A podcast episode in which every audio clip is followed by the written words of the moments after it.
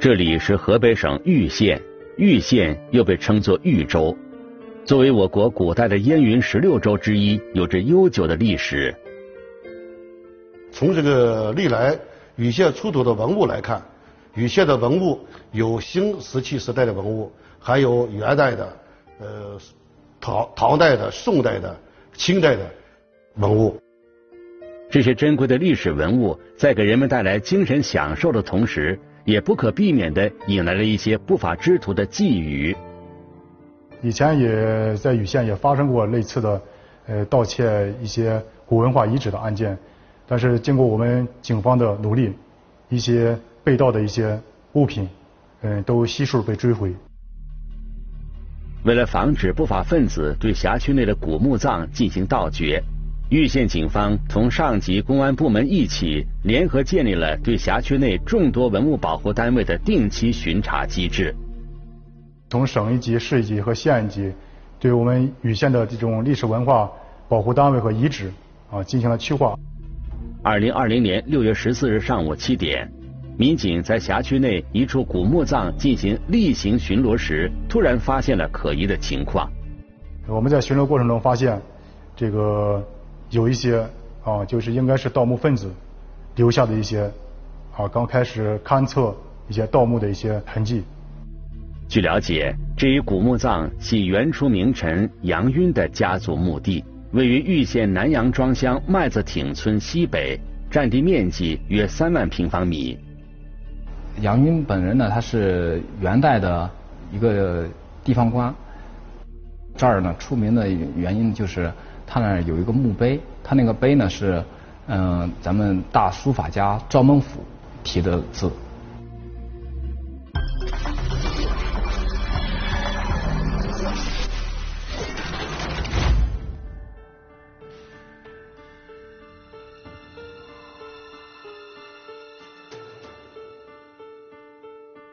聚焦一线，直击现场。元初名臣杨晕的家族墓地。南北长约二百米，东西宽约一百五十米，占地面积约三万平方米，是中国北方典型的民间墓葬群。从元朝一直保存到现在，具有很高的文物价值。一九八二年，杨云家族墓地被河北省人民政府公布为第二批省级文物保护单位。二零一三年五月，该墓地又被国务院公布为第七批全国重点文物保护单位。在这样的一个重点保护的古墓葬群里，竟然出现了一些不法人员留下的疑似盗掘的痕迹，当地警方非常重视。那么，这些不法人员现在身在何处？他们还会再来盗掘吗？一起进入今天我们关注的事件，了解它的来龙去脉。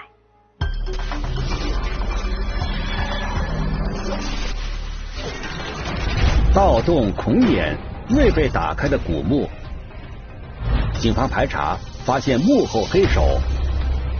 我们分析，他肯定是纠集了一些有经验的人，呃，来帮助他出谋划策。摸金校尉频频出现，珍贵文物层层转手，警方如何追回？古墓黑影一线栏目正在播出。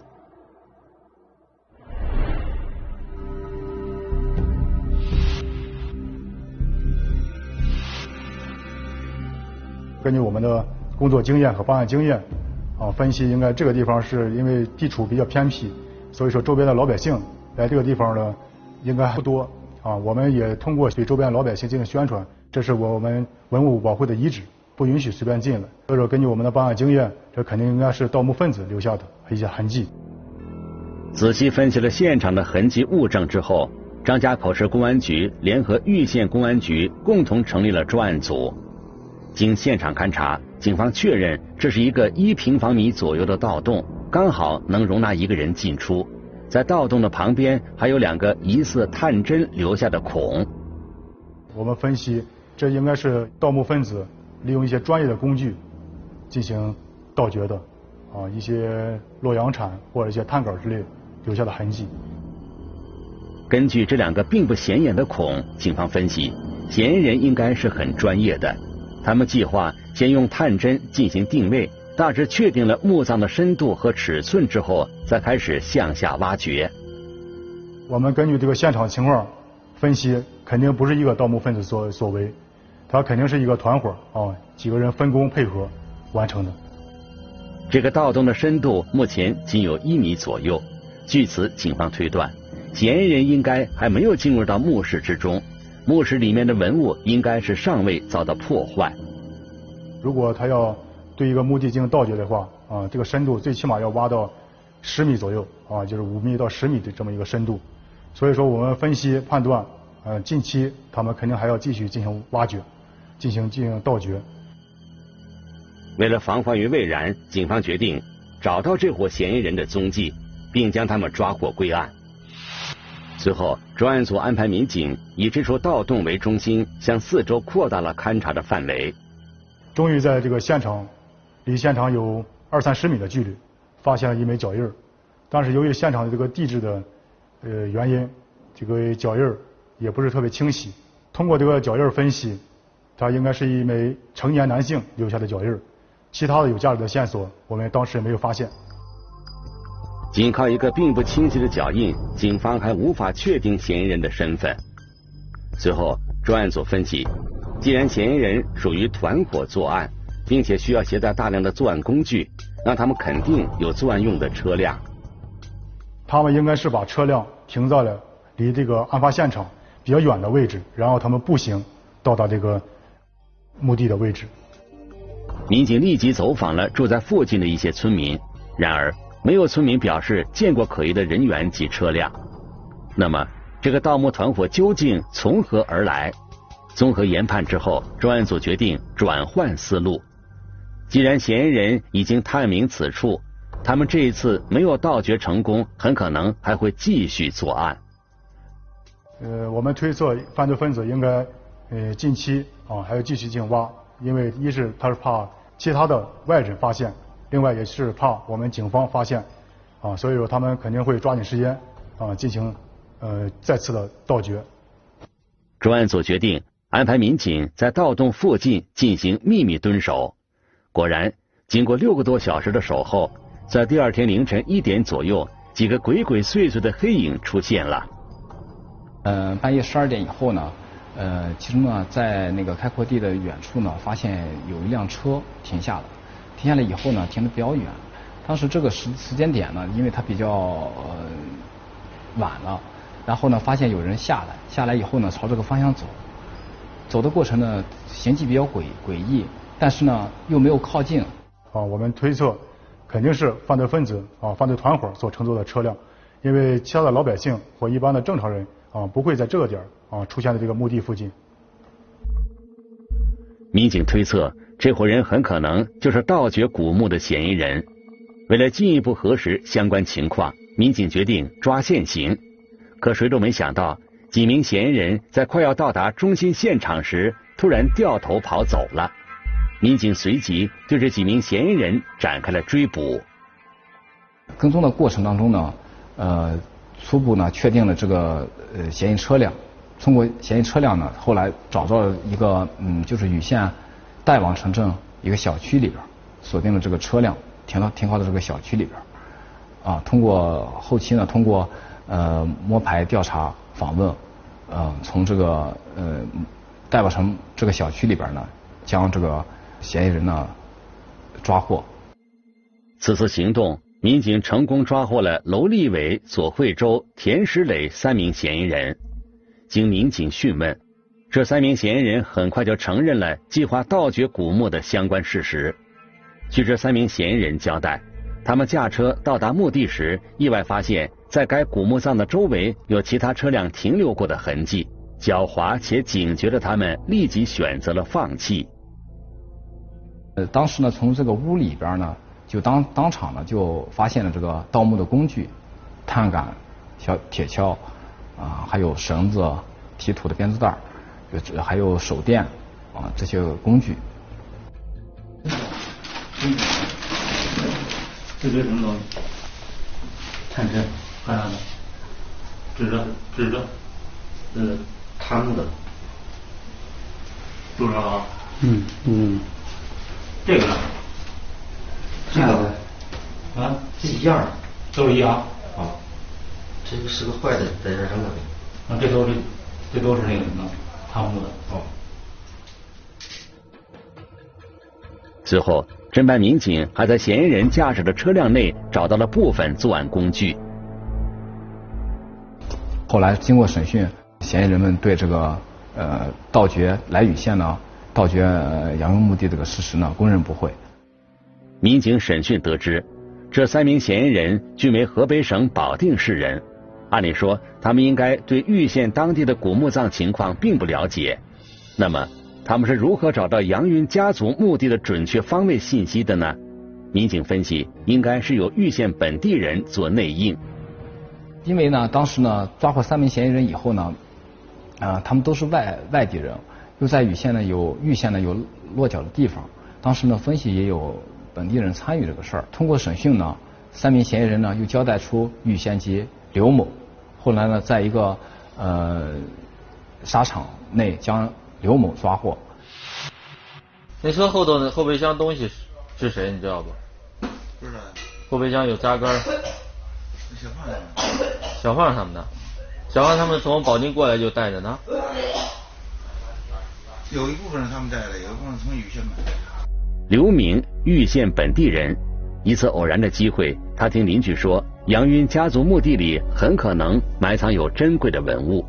妄图一夜暴富的刘明动心了，随后他便组织了曾经的工友娄立伟等人前来实施盗墓。当时他们商量了，挖出东西以后呢。啊，五五分成，玉玉县级的刘某呢占一半，呃，保定级的娄某占能分得一半。保定级的这边呢，他找的人呢，他负责支配这个道德的分赃。啊，禹县级的刘刘某呢，他他找的呃人呢，他负责开支。几个人商议之后决定，由刘明负责提供食宿，而娄立伟则负责提供探针、铁锹等盗墓工具。这些东西认识不？认识，认识，认识。谁的？哪个？这个？对对。哎，头灯是我的，这这这个包是我的。啊，你的这个，你的这个袋子和这个头灯。啊，对对对对。啊，好的。为了这个盗掘古墓葬，他们事先准备了呃编织袋儿还有那个绳绳子、提土的绳子，还有他们自制的一些呃探墓工具，呃，包括有这个小铁锹，它这个铁锹呢把儿比较短，还有支的那个。横着挖的时候用的棚支的棚子。二零二零年六月十三日，三名嫌疑人趁着夜深人静之际，对杨云家族墓地实施了盗掘。其中，娄立伟负责打探针，左慧洲和田石磊轮流负责挖掘。根据犯罪嫌疑人交代呢，他们分工比较明确，呃，有负责探的，呃，有负责挖的，还有提土的。在浅的时候呢，比较浅的时候呢，开始呢轮流了两呃两两两两三个人可以同时挖。在挖到一米深左右的时候，天色已渐亮。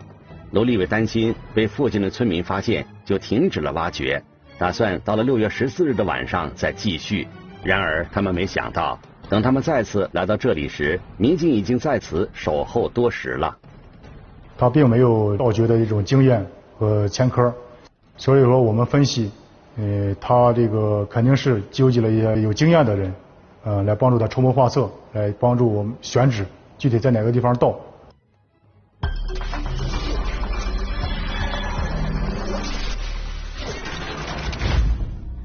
通过对刘明等人的审讯，警方了解到，这四名嫌疑人都是第一次盗掘古墓，可是他们使用的工具却相当专业，由此警方推断出。在这四名嫌疑人的背后，肯定还有专业的盗墓贼在进行指导。要想彻底的打掉这个盗墓团伙，警方首先就要弄清楚这个幕后的嫌疑人到底是谁，目前他藏身何处。我们来听听本案涉及的相关各方声音，解开疑问，还原真相。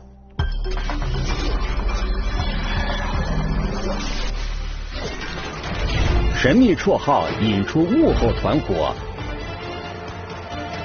失窃的文物到底藏于何处？古墓黑影一线栏目继续播出。在警方的进一步追问之下，刘明最终交代，有个绰号叫“黑栗子”的人给他提供了很多关于盗掘古墓的知识和信息。此人自称曾经参与过多起盗墓活动，但是刘明也告诉民警，他并不知道黑栗子的真实身份。然后咱们就通过信息开始研判这个黑栗子的具体身份信息，咱们又通过禹县咱们具体走访，然后发现一个。之前有一个有前科、吸毒前科的人员黑栗子，与犯罪嫌疑人交代的基本相仿。那么，刘明交代的这个绰号叫“黑栗子”的人，与警方掌握的吸毒前科人员会是同一个人吗？为了弄清真相，警方进一步展开了调查工作。咱们通过这信息，然后确定人员身份，将犯罪嫌疑人张某新的照片交给之前的犯罪嫌疑人进行辨认，确定了黑栗子就是张某新。张德新，绰号黑栗子，河北省玉县人。在确定了此人的相关信息之后，警方在其家中将其成功抓获。同时，在张德新的家里，民警还搜查出了很多被盗挖的出土文物。这这两个，哦，这两个是哪个墓？是通过这？那那几年从从西边挖的。西边那挖挖的是吧？那个不是。啊？那个不是，这这个这个这黑的不是。就这俩那俩土的是吧？那俩土的是。那从那西边哪个墓？就我们从西边。西边墓是吧？其实这个张某新的这个人呢，就是禹县本地人，他勾结了很多的外地人，在禹县由他组织进行盗墓，而且存续时间呢，在两年到三年之间了。前两天那个代沟呢，去哪了？嗯，代沟呢？去哪挖出来的？他们几个都说了，都都都都已经交代了。嗯，这让别人给卖了。让谁卖的？让我朋友卖的。卖了多少钱？七百。啊？七百。七百块钱？嗯。啊？民警审讯得知，张德新没有稳定的工作，后来又染上了毒瘾。为了赚钱购买毒品，他最终干起了盗墓的勾当。并且在此过程中，和其他几名不法分子逐渐形成了一个相对固定的作案团伙。那波人走了，啊？那波人哪儿的人？山东的。山东的。啊？电话有没有？有电话打不通，我知道有电话吧？有。啊。山东的是吧？嗯。肯定不是一人干的，对吧？知道。啊，对不对？你一人干不了这么大活，对不对？据张德新交代。和他合伙盗墓的其他几名嫌疑人均来自山东，其中带头的是时年五十一岁的张子坤。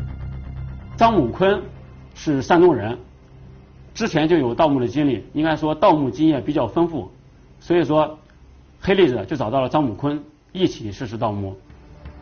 张德新告诉民警，每次作案时，他主要负责确定古墓的位置和提供盗墓的工具。而具体实施盗墓的，则是张子坤带领的那伙人。他交代，他平时就爱到各个村里去打听这些事情。哎，通过打听，他知道哪哪个附近可能有古墓。他确定这个位置以后，就告诉其他的犯罪嫌疑人进行后续进行相应的探具体探墓。民警审讯得知，张德兴等人每次盗掘古墓时分工都非常明确。首先，他们会安排一名成员负责望风。其次，有人会对墓室的位置进行相对准确的探测，最后他们才会在确定为墓室的地方下手挖掘盗洞。据嫌疑人交代呢，呃，他们这一块呢，呃，他们还是比较有经验的，呃，就是通过这个探针扎下去以后呢，就是通过这个探针的呃手感，如果在挖掘的过程中发现墓室掩埋的比较深的话。这伙嫌疑人会对墓室的位置进行标记，然后等作案工具和人手准备齐全后再实施盗掘。盗挖完以后呢，嗯，都就把这个盗洞呢都就回填了，好多都回填了。盗挖以后都回填了。他们回填的原因呢，就是掩盖了他们这个，也是怕别人发现了，怕老百姓来去地里边发现这个报案。他们一般晚上活动这个时间啊，大概在晚上九点左右到次日的凌晨。两点到三点这段时间进行盗掘古墓葬。民警在审讯中还发现，张德新在指导刘明等人对杨晕家族墓地实施盗掘之前，已经伙同张子坤等人在玉县李家庄附近盗掘了另外一座古墓，并且还挖出了文物。从李家庄附近呢，三个盗坑里边分别盗出这个青铜器，有断剑、青铜戈、呃青铜箭头，呃还有这个车马件他们叫的所谓的车马车马件呃还有青铜的带钩两件还有断剑、青铜匕首。张德新交代，他们盗掘出来的这批文物，少部分由他本人转卖给了玉县当地的一家古玩店，而剩余的大部分则通过张子坤转卖给了一些收藏爱好者。二零二零年七月二日，民警对帮助张德新销赃的嫌疑人王志国实施了抓捕，并将转卖到古玩店的那部分文物全部追回。想，仔细想。没东西，我们没有东西。好好想。呃，没什么没有，呃是少，他就给他卖过东西。卖过什么都？就是这么从那个修修呃修那个修，就是说嗯，就这么块个条条吧，这么抽。卖过几次？还还有呢？卖过多少次？铜塑银的代沟也是由张某新卖到我们禹县当地，禹县当地这个古玩店。犯罪嫌疑人交代以后，我们从这个古玩店追缴回来。当时张某坤和张某新他俩各占百分之五十的股份，卖出，比如卖出一万块钱，他俩一人五千，然后他俩再给相应自自己手底下的人分钱。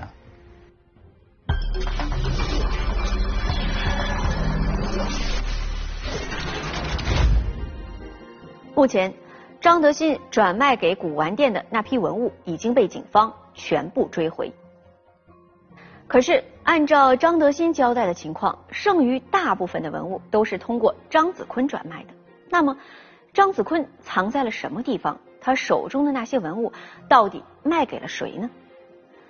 此时，侦办民警的内心是非常的着急，因为他们明白，如果不能在第一时间将转卖的文物追回，等到嫌疑人层层转手之后，想要再找到那批文物的踪迹，势必。非常的困难，那么接下来警方将要如何展开侦查呢？那些被盗掘的文物能够顺利全部追回来吗？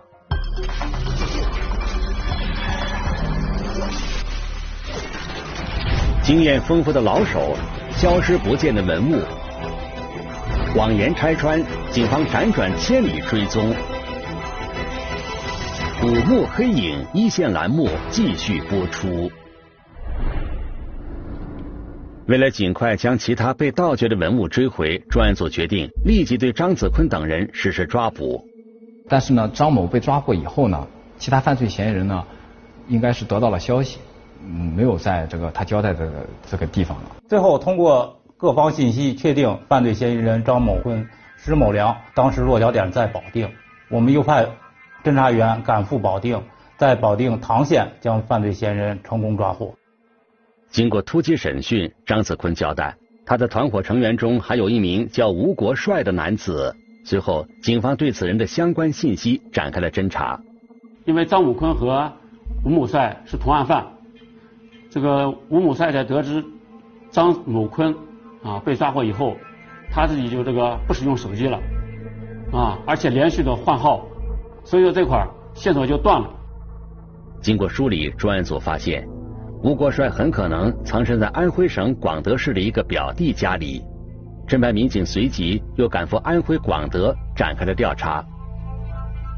我们找到了吴某帅的表弟，通过吴某帅的表弟啊，得知在到达安徽的第二天，吴某帅已经连夜打车回到了山东运城。在得到这个消息以后，我们又。连夜驱车，然后到达了山东运城，再通过山东运城当地警方的配合，然后将这个吴某帅然后抓捕归案。至此，该盗墓团伙的成员全部落网。经过审讯，张子坤等人对盗掘古墓的相关事实供认不讳。综合研判相关证据材料，警方确认，从2019年8月到2020年4月间，张德新与张子坤团伙。联手盗掘的古墓葬多达十余处，咱们这个盗掘呃古文化遗址、古墓葬的犯罪吧，第一呢是对墓葬的进行鉴定，盗掘古墓葬必须认定是墓葬。第二呢就是啥呢？关键的问题呢就是文物，追回文物来，保护打击文物犯罪，咱们必须必须的争取把文物追回来，盗掘走的文物必须追回来。最终，经过进一步审讯，张子坤交代，他已经将大部分的文物寄给了他的山东老乡姚某辉和冯大成。张某坤交代，他通过微信文物爱好者群认识了山东人姚某辉和冯某成，后来通过认识了解，知道他们对文物有销路，然后他将这些文物通过快递的形式邮给我姚某辉和冯某成。我们呢就通过这个找当地这个快递点，根据现有的这个快递那个嫌疑人的信息，去查找了快递单，发现呢这个在一段时间内，呃有三个快递是寄往同一个收件人的。当时我们就判断这批文物已经流向了这个山东济宁这个收件人。二零二零年八月九日。专案组安排民警前往山东，对姚某辉和冯大成实施了抓捕。据姚某辉交代，他们收到张子坤通过快递寄来的文物后，直接就转寄给了家住江苏徐州的王茂。先给徐州这个人打个电话，先口头咨询一下。啊，如果不咨询的话，如果说是顺着快递走，一旦快递方向不对，费人费力费时，耽误案件的进展。经过询问得知。那确实没有收过这个青铜文物，我们三人就断定济宁这两名嫌疑人在说谎。姚某辉为什么要撒谎？这批文物究竟藏在哪里？民警随后耐心的跟嫌疑人姚某辉和冯大成宣讲了相关的政策。终于冲破了一名嫌疑人的心理防线。这名嫌疑人供述，青铜器被济南一个人当面买走的。然后我们根据这条线索。又驱车去济南将这批文物追回。通过近一个月的工作，民警辗转石家庄、重庆、徐州等地，追回文物共十三件。经河北博物院的相关专家鉴定，其中四个青铜材质的车马件属于战国时期的文物，具有很高的收藏价值以及研究价值，最终被确定为国家二级文物。另有一件文物被定为国家三级文物。二零二零年八月二十六日。河北省张家口市公安局刑警支队将追缴的其中七件文物移交给了河北省张家口市宣化区文物管理所及玉县博物馆。盗掘古文化遗址、古墓葬罪属于这个行为犯，而不是结果犯。只有行为人，只要行为人实施了盗掘古文化遗址、古墓葬的行为，就已经构成本罪。本罪判处三年以上十年以下有期徒刑。情节严重的，判处十年以上有期徒刑。目前，刘明、张德新、张子坤等十一人因涉嫌盗掘古墓葬罪，已经被玉县人民检察院批准逮捕，案件进入了司法程序。在此呢，我呼吁大家，希望呢大家保护起我们玉县的文物古迹，保护好我们的文化脉络。呃，我们要坚决抵抗这种恶劣的。盗墓行为，我们也要依法配合公安部门的调查，勇敢主动的去举报这些盗墓分子的行为。作为每一个玉县的人，我们都有责任和义务去保护我们家乡的每一分的文化遗产，保护我们的地上建筑，保护我们的地下文物，保护我们的文化，传承我们的文化。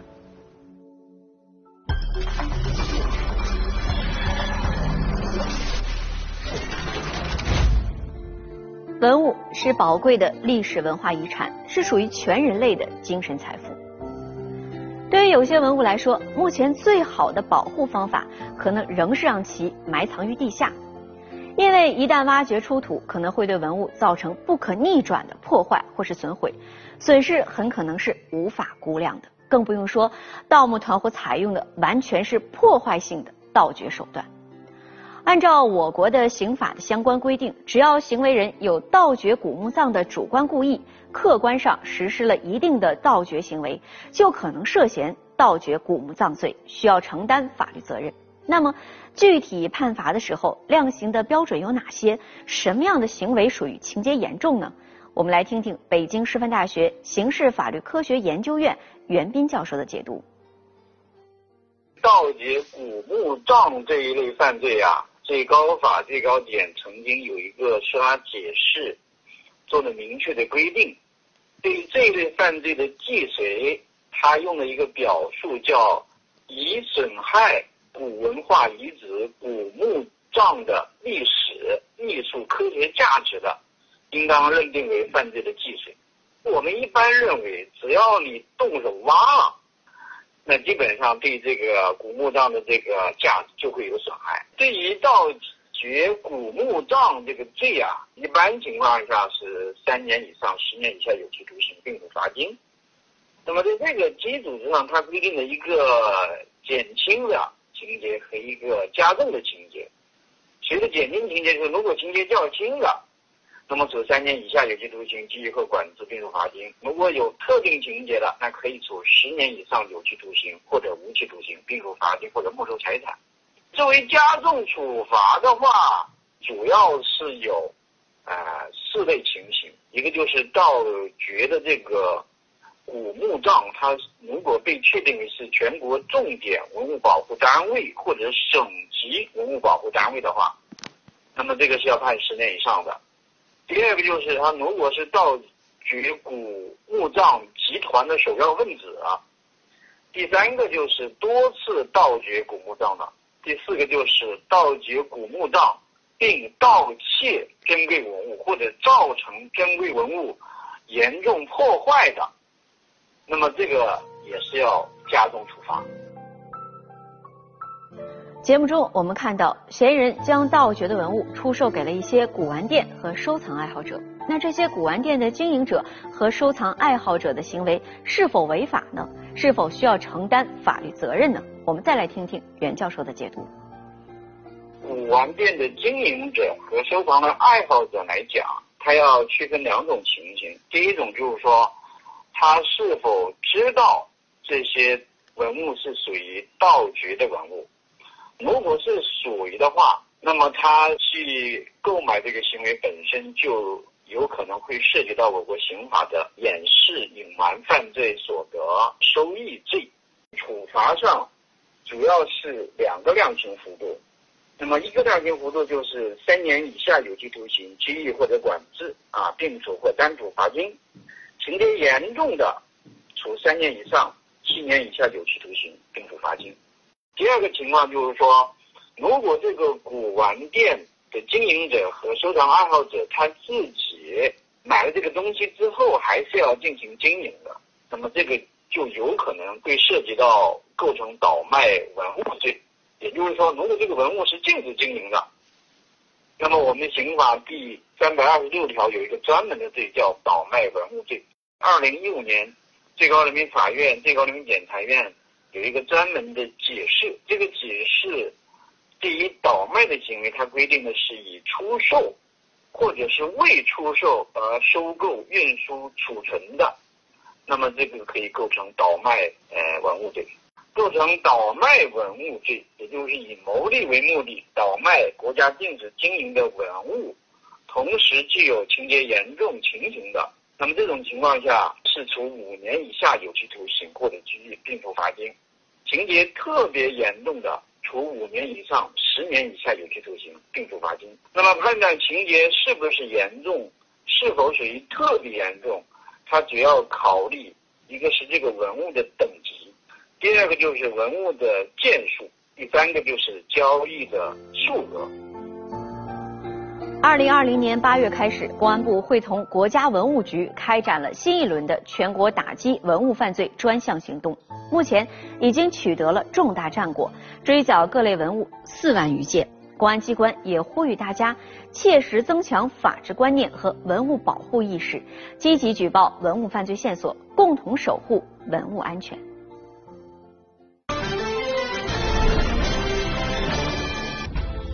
如果你想了解更多的法治资讯，可以在微博、央视频中搜索“一线”，关注我们的官方账号。这里是一线，我是陆晨，下期节目再见。